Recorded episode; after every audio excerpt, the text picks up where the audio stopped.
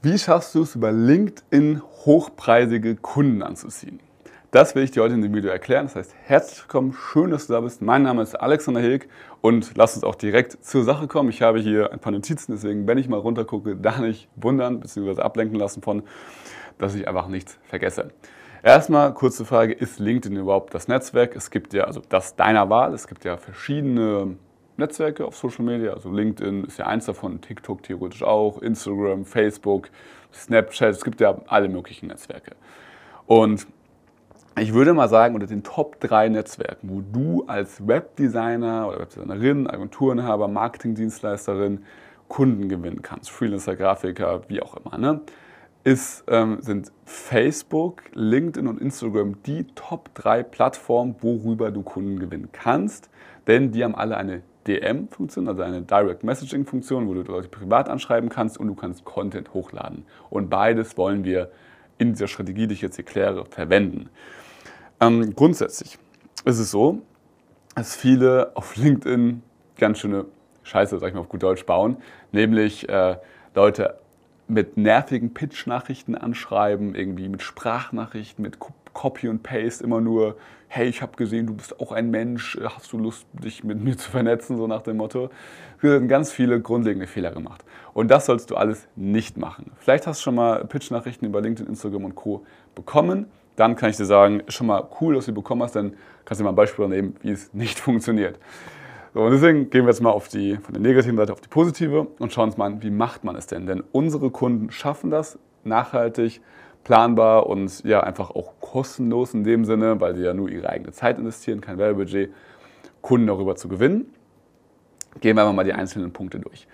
Punkt Nummer eins ist, du solltest als Grundvoraussetzung, was auch viele, wo viele scheitern sollst, eine klare Positionierung haben. Das bedeutet, du solltest ähm, in dem Sinne nicht alles für jeden anbieten, sondern ganz klar sagen, was machst du für wen? Also nicht, ich bin Webdesigner für Steuerberater, sondern welches Problem löst du? Zum Beispiel einen Kunden, der rein für Familienrechtler ähm, Scheidungsmandate besorgt.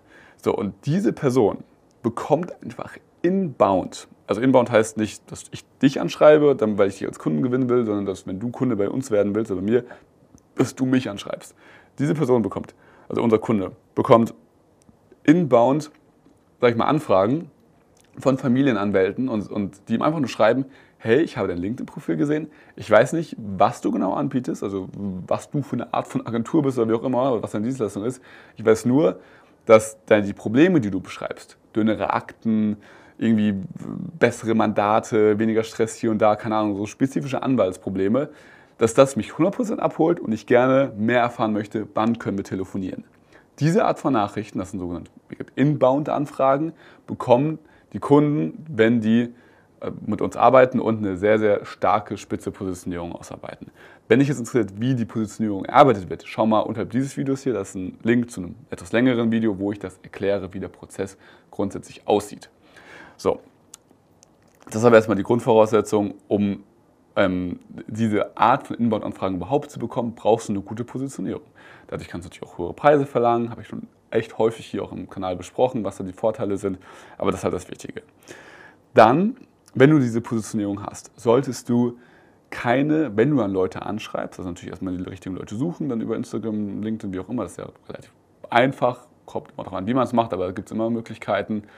So, wenn du irgendwie Shop-Anbieter willst, also Leute, die einen Shops, äh, Shop haben, ne, kannst du irgendwie nach Trusted Shops Listen suchen. Da gibt es ganz viele verschiedene Möglichkeiten, wie du einfach an, an die Leute kommst bei LinkedIn. Dass du in der ersten Nachricht keine Copy-and-Paste-Nachricht verwendest, also dass du nicht äh, in dem Sinne sagst, hier, ich habe gesehen, du bist auch an Marketing interessiert, lass uns mal austauschen oder willst du mal nicht mal beim Webinar teilnehmen oder wie auch immer. Also keine Copy-and-Paste-Nachrichten, ganz wichtig, gerade am Anfang, äh, weil du auch noch nicht weißt, was gut funktioniert und was nicht und keine, keine Links zu irgendwelchen Whitepapern oder Webinaren oder wie auch immer, einfach nur eine Nachricht, die, jetzt kommt's, also erstmal keine Vernetzungsnachricht bei LinkedIn schreiben, also wenn du Leute hinzufügst im Netzwerk, kannst, frag dich LinkedIn, willst du eine Notiz hinzufügen, also eine Vernetzungsnachricht. Da mal Nein klicken, und die Leute sollen dich annehmen, deine, deine Anfrage, und wenn dich angenommen haben, dann schreibst du eine Nachricht und die ist persönlich, individuell und ehrlich gemeint. Ganz, ganz wichtig, denn all diese jo, äh, lass uns hast du Bock, hast du noch Kapazitäten für neue Kunden, ähm, lass uns mal sprechen. So diese Art von Nachrichten. Ich persönlich ignoriere die und wahrscheinlich die Geschäftsführerinnen und Geschäftsführer, die du ansprechen willst, auch.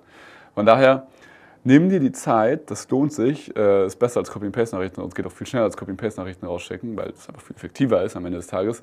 Nimm dir die Zeit, das Profil des Gegenübers anzugucken und zu gucken, was interessiert dich, was sind Gemeinsamkeiten, was ist cool, wo denkst du vielleicht, will ich nochmal nachhaken, muss nicht direkt mit deinem mit der Dienstleistung was zu tun haben. Einfach, hey, bau eine ehrlich gemeinte Konversation auf. Stell dir vor, du würdest einen Menschen auf der Straße begegnen und siehst einfach, hey, das ist echt ein coolen Rucksack oder keine Ahnung, echt irgendwie, das und das ist echt mega spannend.